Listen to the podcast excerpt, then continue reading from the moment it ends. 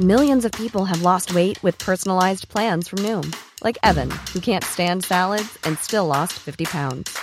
Salads, generally, for most people, are the easy button, right? For me, that wasn't an option. I never really was a salad guy. That's just not who I am. But Noom worked for me. Get your personalized plan today at Noom.com. Real Noom user compensated to provide their story. In four weeks, the typical Noom user can expect to lose one to two pounds per week. Individual results may vary.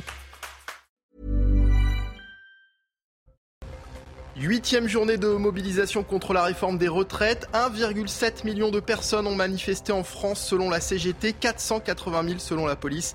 Les syndicats qui se disent toujours déterminés à combattre ont appelé les parlementaires à voter contre le texte. Nouvelle victoire pour le gouvernement. La commission mixte paritaire est donc parvenue sans surprise à un accord sur la réforme. 10 des 14 élus y sont favorables. Prochaine étape, ce jeudi, le texte sera soumis au vote au Sénat puis à l'Assemblée nationale. Le bras de fer se durcit entre l'État et la mairie de Paris au dixième jour de grève des éboueurs. Le préfet de police de Paris a informé Anne Hidalgo de sa décision de réquisitionner des agents pour évacuer les poubelles qui continuent de s'entasser sur les trottoirs de la capitale. Et puis incident diplomatique cette semaine, un drone militaire américain s'est abîmé en mer Noire après avoir été intercepté par l'aviation russe. Les précisions dans un instant avec notre spécialiste des questions internationales, Harold Iman.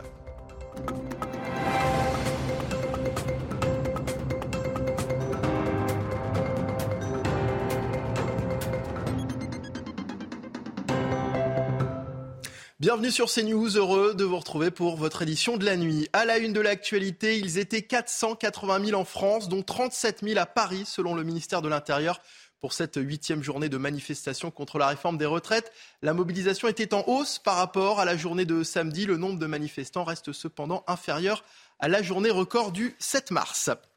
À Marseille, à présent, ils étaient 160 000 selon les syndicats, 70 000 selon la police. Les secteurs de l'énergie ou encore les dockers étaient particulièrement mobilisés. C'est ce que nous explique ce sujet de leur para. En tête du cortège, des colonnes de camions d'Enedis, un secteur très mobilisé. Oui, effectivement, on est vachement plus euh, qu'au début. Parce qu'il faut savoir que nous, ça touche à notre statut aussi. Même si ça passe, on lâchera rien. Ils ne lâcheront rien car la réforme prévoit la suppression du régime spécial pour les industries électriques et gazières. Également présents en nombre les dockers, les agents du port. En revanche, du côté des transports, de l'éducation, de la santé ou encore des salariés du privé, la mobilisation affaiblit. les gens n'ont pas la faculté tous de pouvoir perdre des journées de travail, donc de salaire. C'est pour ça que les gens ne sont pas aussi mobilisables. Et ça, le gouvernement le sait et joue là-dessus. Pour certains peut-être, et c'est là où nous on essaye au niveau des, de l'intersyndicale et de l'UNSA en particulier, de les remotiver en leur disant que ce n'est pas fini. Nous avons décidé avec l'intersyndicale de reconduire des actions par-ci par-là dans certains secteurs. Ce jeudi, des actions sont déjà programmées, notamment la journée port mort à Marseille. Sans surprise, la commission mixte paritaire est donc parvenue à un accord sur un texte définitif. 10 des 14 élus sont favorables à la réforme des retraites. Les discussions ont duré toute la journée, même si les accords ont surtout eu lieu en coulisses, comme nous l'explique Thomas Bonnet. 8h30 de discussion à huis clos et à la sortie, une commission mixte paritaire conclusive. Comprenez qu'un texte a été adopté à la majorité des 14 parlementaires qui la composent, le fruit d'un accord entre les élus républicains et ceux de la majorité présidentielle. On a un vrai équilibre qui correspond, je crois, vraiment à l'ADN des républicains qu'ils portent depuis bien longtemps. Donc ils seront euh, évidemment au rendez-vous demain. Les républicains se félicitent d'une réforme plus juste, notamment car ils ont obtenu l'élargissement du dispositif pour les carrières longues ou encore la surcote pour une carrière complète des mères de famille. Argument rejeté par les élus du Rassemblement national. Les républicains, en fait, euh, sont en train d'essayer d'expliquer pourquoi ils se sont vendus euh, à Emmanuel Macron, mais euh, absolument le compte n'y est pas. Ils n'ont absolument obtenu aucune avancée, aucune avancée pour les Français. Du côté de l'opposition de gauche, on condamne la méthode et les négociations qui ont précédé la réunion de la CMP. Il y a une dizaine de personnes qui se sont mis d'accord pour faire passer une réforme contre des millions. Et là, c'est ça la violence sociale. Le gouvernement a désormais un texte à présenter au Parlement. Reste à savoir désormais s'il pourra s'appuyer sur les élus des Républicains à l'Assemblée pour obtenir une majorité. Nouvelle victoire donc du gouvernement, même si la bataille n'est pas encore gagnée. Ce jeudi, le texte sera soumis au vote au Sénat, puis à l'Assemblée nationale, où le vote est incertain. Notez qu'il y a quelques heures, Emmanuel Macron a réuni à l'Élysée Elisabeth Borne et certains des principaux ministres concernés par la réforme des retraites. Le président de la République, qui souhaite aller au vote, n'envisage pas à ce stade d'utiliser le 49-3. C'est ce qu'a assuré Olivier Véran, le porte-parole du gouvernement. Le 49.3 n'a pas été évoqué ce matin en Conseil des ministres. J'insiste là-dessus. Le chemin démocratique, il fonctionne avec un vote à l'Assemblée nationale. À cause de l'obstruction, nous n'avons pas pu aller au vote alors que nous le voulions. Un vote au Sénat, là, nous avons pu aller au vote et nous avons obtenu une majorité claire et franche. Et désormais, c'est la commission mixte paritaire qui est en train de se tenir. Et par respect pour le fonctionnement démocratique et de nos institutions, je ne me projetterai pas avec vous ce midi dans l'hypothèse de et si, et si, et si. Le 49-3 qui était au cœur de toutes les préoccupations en cette huitième journée de mobilisation. Vous allez voir que dans les cortèges, la possibilité d'un passage en force inquiète, comme à Nantes auprès de manifestants que Mickaël Chailloux a rencontrés. Huitième rendez-vous dans les rues de Nantes, les manifestants défilent pendant que les parlementaires planchent sur un texte commun soumis au vote ce jeudi. Un vote, tout le monde veut y croire, pour éviter le recours au 49-3. On n'est pas écouté du tout, du tout, du tout. Donc le 49-3, là, euh, c'est le summum, en fait, de la non-démocratie. Voilà. Donc euh, moi, j'y crois pas, j'espère, je suis encore optimiste. Déni démocratique, c'est le terme qui revient le plus chez les manifestants quand ils évoquent le recours possible au 49-3.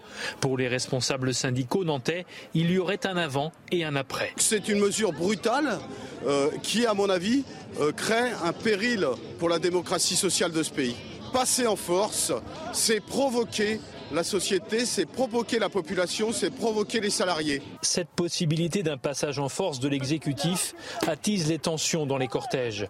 À Nantes, cette huitième manifestation a été certainement la plus électrique sur le terrain depuis le début du mouvement de contestation. Et à noter qu'à l'issue de cette huitième journée, l'intersyndicale s'est réunie et elle prévoit de se réunir à nouveau ce jeudi pour se positionner en fonction du vote du texte. Écoutez les représentants des principaux syndicats interrogés tout à l'heure. On savait qu'un mercredi, ça serait pas forcément évident non plus, euh, mais on a une forte mobilisation, ça ne faiblit pas, ça c'est important. Euh, pas d'essoufflement, pas d'affaiblissement, euh, et, voilà, on reste mobilisé, bien entendu, jusqu'à la fin de la semaine. On se positionnera en fonction du vote, du texte, et l'intersyndicale se réunira de nouveau et décidera des suites qu'elle donnera à, cette, à ce vote. On ne va pas rester mobilisé 20 ans, mais il y a encore, je crois, une opposition très forte des salariés. On l'a vu encore cet après-midi avec un nombre très significatif de membres de l'encadrement, si vous voulez, qui considèrent cette augmentation de l'âge comme une mesure liberticide. Dans l'actualité également, le bras de fer se durcit entre l'État et la mairie de Paris au dixième jour de grève des éboueurs et alors que les déchets continuent de s'entasser dans les rues de la capitale, chacun se renvoie la balle. Ce mercredi, le porte-parole du gouvernement, Olivier Véran, a accusé Anne Hidalgo d'imposer aux Parisiens les conséquences de son soutien au mouvement de grève. Sophia Dolé. Depuis dix jours, les mêmes images, des déchets qui s'entassent. Après plusieurs jours de bras de fer, la préfecture de police annonce finalement qu'elle procédera elle-même à des réquisitions d'agents. Cela fait suite au refus de la maire de Paris. Selon elle, ces réquisitions auraient limité les effets de la grève. Il est paradoxal que l'État demande aux collectivités territoriales de régler un problème qu'il a lui-même créé, alors que la réquisition est de droit une compétence de l'État. La revendication des éboueurs de la ville de Paris, qui souhaitent légitimement ne pas travailler deux ans de plus et qui se mobilisent pour s'y opposer, est juste. Face au sénateur, Gérald Darmanin avait lancé un ultimatum à la mairie de Paris. Soit elle acceptait les réquisitions, soit l'État prendrait le relais. Ce soir, demain matin au plus tard, le préfet de police procédera aux réquisitions au nom de la salubrité euh, publique et je crois que tous les Parisiens, quel que soit ce qu'ils pensent de la réforme des retraites, en seront heureux. Hier, plus de 7500 tonnes de déchets encombraient toujours les trottoirs de Paris. Les agents grévistes ont annoncé prolonger la grève, au moins jusqu'au 20 mars prochain. Le premier adjoint à la mairie de Paris en charge de l'urbanisme s'est également exprimé pour Emmanuel Grégoire. Il y a un seul responsable face à cette situation et ce responsable, c'est le gouvernement. On l'écoute. Le gouvernement fait la sourde oreille depuis des mois, dans un front syndical historique. historique. Et donc, le gouvernement aurait dû, je crois, entendre les revendications des Français qui sont portées par les organisations syndicales. Et nous sommes tous aujourd'hui victimes de l'entêtement du gouvernement. C'était ce mercredi le lancement du trimestre anti-inflation voulu par le ministre de l'économie. Son but, redonner du pouvoir d'achat aux Français face à la hausse des prix sur les produits alimentaires. Mais pour plusieurs associations, ce n'est qu'une opération de communication du gouvernement et de la grande distribution. Les précisions de Kinson. C'est l'une des enseignes qui, pendant un trimestre, dit vouloir garantir des prix bas.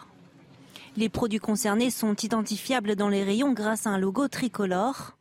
Une opération commerciale qui dérange trois associations de consommateurs, dont UFC Que Choisir.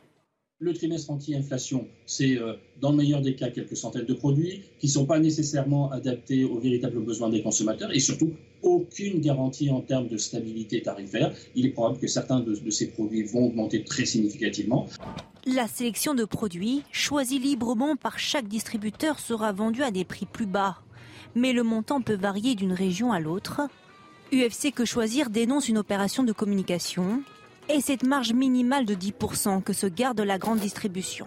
Cette mesure qui est complètement inadmissible en période d'inflation galopante, et si on la supprimait, ça permettrait immédiatement de faire baisser la marge de la grande distribution à hauteur de 10% sur des milliers de produits. Face à l'inflation alimentaire qui a atteint 14,5% sur un an en février selon l'INSEE, le gouvernement compte également déployer dans les prochains mois un chèque alimentaire pour les ménages les plus modestes. Dans le reste de l'actualité, dans l'Allier, l'explosion d'une maison a fait un mort et grièvement blessé trois gendarmes. Dépêchés dans la commune de La Chapelle, près de Vichy, les gendarmes sont entrés dans cette maison peu avant 13h pour procéder à une interpellation. Une explosion s'est ensuite produite pour une raison indéterminée, tuant l'homme qu'ils étaient venus arrêter. L'homme décédé, âgé de 38 ans, était très défavorablement connu des services de police, a précisé le procureur. Les auditions se poursuivent pour tenter de faire la lumière sur l'assassinat d'Ivan Colonna. Une conférence de presse avait lieu ce mercredi. La commission d'enquête précise que des données pénitentiaires auraient été supprimées. Les explications avec Noémie Schulz. Alors que les députés doivent rendre leurs conclusions euh, au mois de mai prochain, de nombreuses questions restent encore sans réponse. Pourquoi Franck Elongabé, l'homme soupçonné d'avoir tué Ivan Colonna, un détenu radicalisé qualifié de dangereux par le renseignement pénitentiaire, pourquoi euh, pouvait-il travailler au contact d'autres détenus. Pourquoi était-il incarcéré en milieu ordinaire? Mais ce qui inquiète le plus le président et le rapporteur de la commission d'enquête, c'est que certaines informations le concernant n'ont pas été transmises par l'administration pénitentiaire, ni même mentionnées lors des différentes auditions euh, à l'Assemblée nationale. Ainsi, le 1er mars 2022, veille de l'agression d'Ivan Colonna, une surveillante aurait entendu une conversation entre trois détenus, dont Franck Elongabé, et les mots je vais le tuer aurait été prononcé. Dans la foulée, Franck Elongabé aurait vidé, nettoyé sa cellule. Nous avons les plus grandes interrogations quant à la possible tentative d'effacement de ces données. C'est grave mais probable. Je vous laisse raisonner s'il y a eu effacement des données. Pourquoi? S'est interrogé Jean-Félix Aquaviva, le président de la commission d'enquête. Les députés qui ne s'interdisent pas de déposer plainte si cette hypothèse était avérée. Les auditions, elles, vont se poursuivre dans les semaines qui viennent. L'inquiétude à présent des chauffeurs de taxi. Le mois dernier, quatre d'entre eux sont tombés dans des guet-apens à Montreuil, en Seine-Saint-Denis. Trois jeunes hommes viennent d'être condamnés à des peines allant de six mois à deux ans de prison ferme, mais ces agressions sont loin d'être des cas isolés, comme nous l'explique ce reportage de Thibault Marcheteau.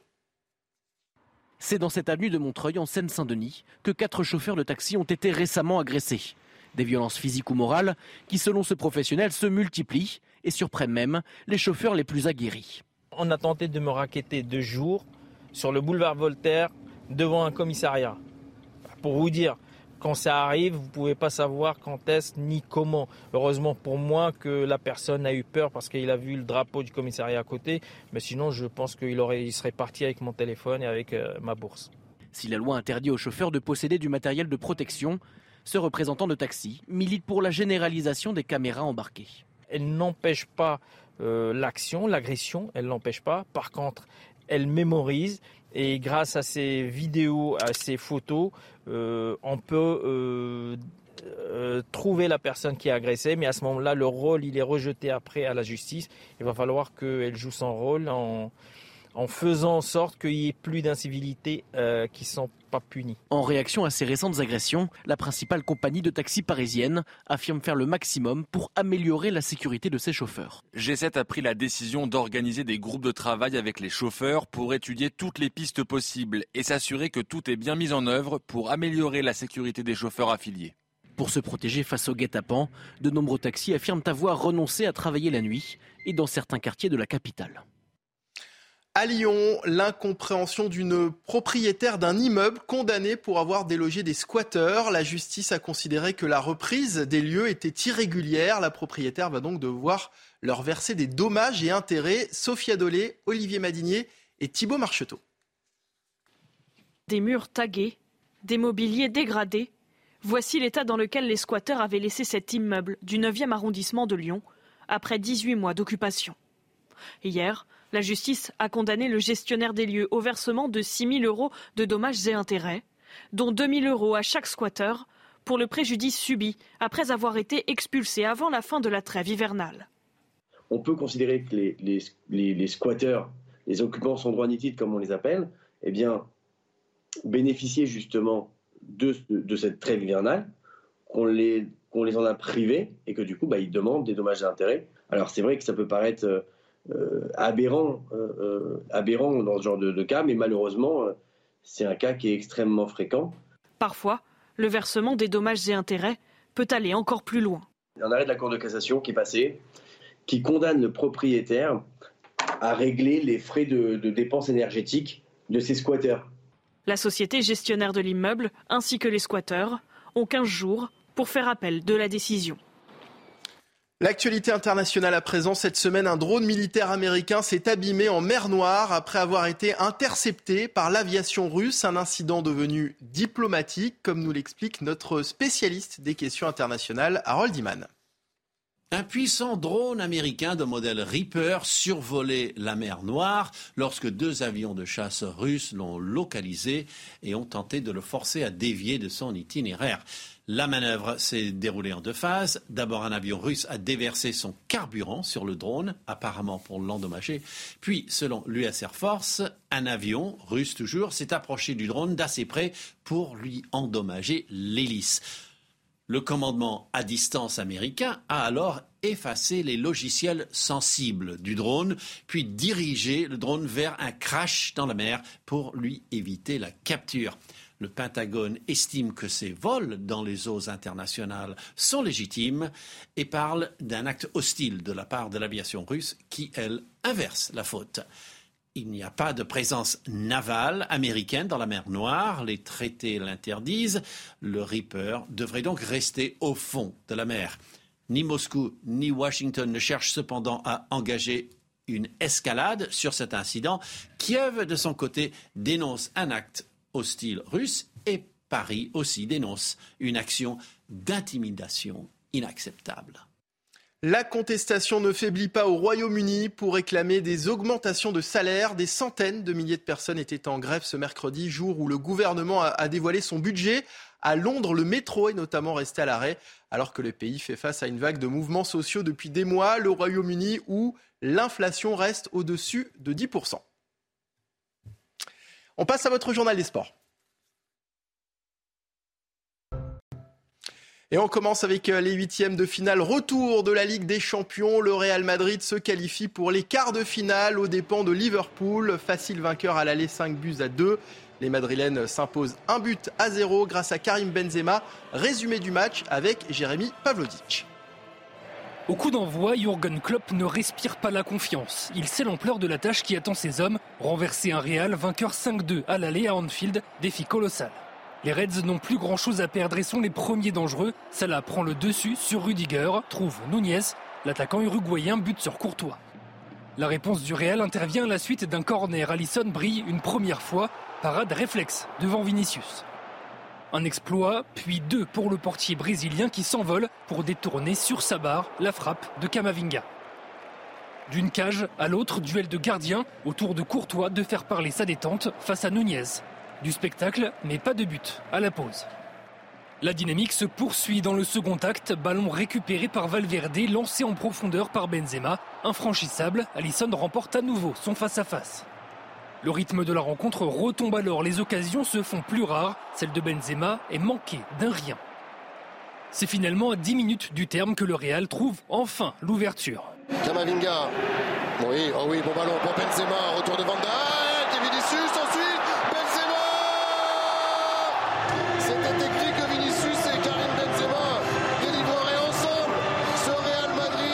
Après son doublé, à l'aller, l'attaquant français à nouveau bourreau des Anglais. Les Madrilènes l'emportent 1-0 et sont toujours en course pour remporter une 15e Ligue des Champions.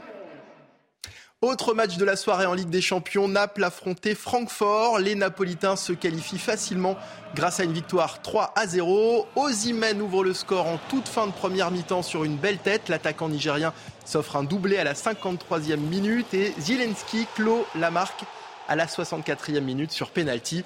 Naples qui disputera le, premier quart de finale de Ligue des Champions de son histoire.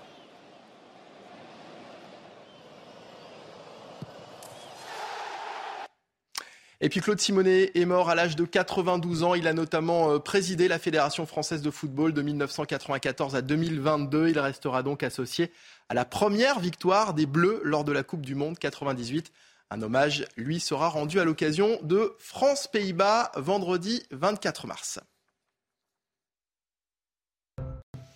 Restez avec nous sur CNews. Nous reviendrons dans un instant sur la huitième journée de mobilisation contre la réforme des retraites, alors qu'1,7 million de personnes ont manifesté en France selon la CGT, 480 000 selon la police. Les précisions dans notre prochaine édition. À tout à l'heure. Retrouvez tous nos programmes et plus sur cnews.fr.